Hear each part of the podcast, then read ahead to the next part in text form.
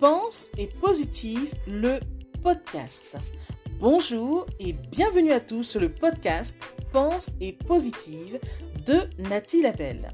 Je suis auteur de plusieurs livres de croissance personnelle et j'ai à cœur de vous bonheuriser, c'est-à-dire de vous diffuser des pensées d'amour, de paix, d'espoir, des pensées optimistes afin de nous aider, nous inspirer, nous motiver, nous encourager et surtout nous revigorer. J'espère vraiment que ce podcast vous plaira car moi je prends beaucoup de plaisir à faire ce que je fais et ensemble, nous construirons un monde meilleur. Bonne écoute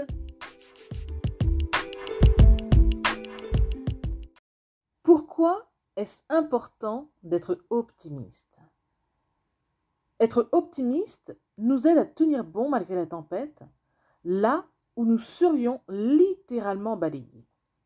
Quand nous sommes optimistes, nous arrivons à trouver cette ultime force qui nous permet de tenir bon. Sourire ou rire ne veut pas forcément dire que nous avons la vie facile, que nous n'avons pas de problème, que nous avons une vie parfaite. Cela peut tout simplement souligner que nous nous concentrons sur ce qu'il y a de meilleur. Orienter notre énergie vers ce qui fonctionne bien plus profitable que rester axé sur ce qui ne marche pas.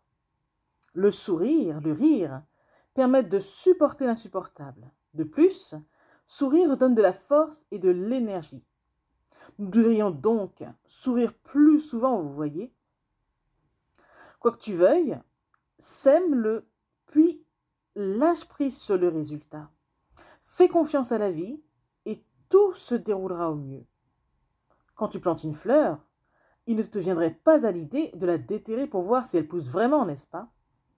Il en va de même pour ce que tu sèmes. Tant que tu as semé, tu es sûr de récolter en temps voulu peu importe en combien de temps.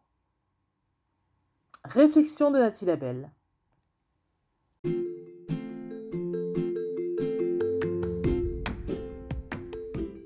Voilà, en tout cas, merci beaucoup d'avoir pris le temps d'écouter ce nouveau podcast et j'espère surtout qu'il vous a plu. Si c'est le cas, n'hésitez surtout pas à le partager dans vos réseaux, à en parler autour de vous et surtout à vous abonner à ma chaîne. Merci infiniment et à bientôt. C'était Nathalie Labelle, auteure de plusieurs livres de croissance personnelle.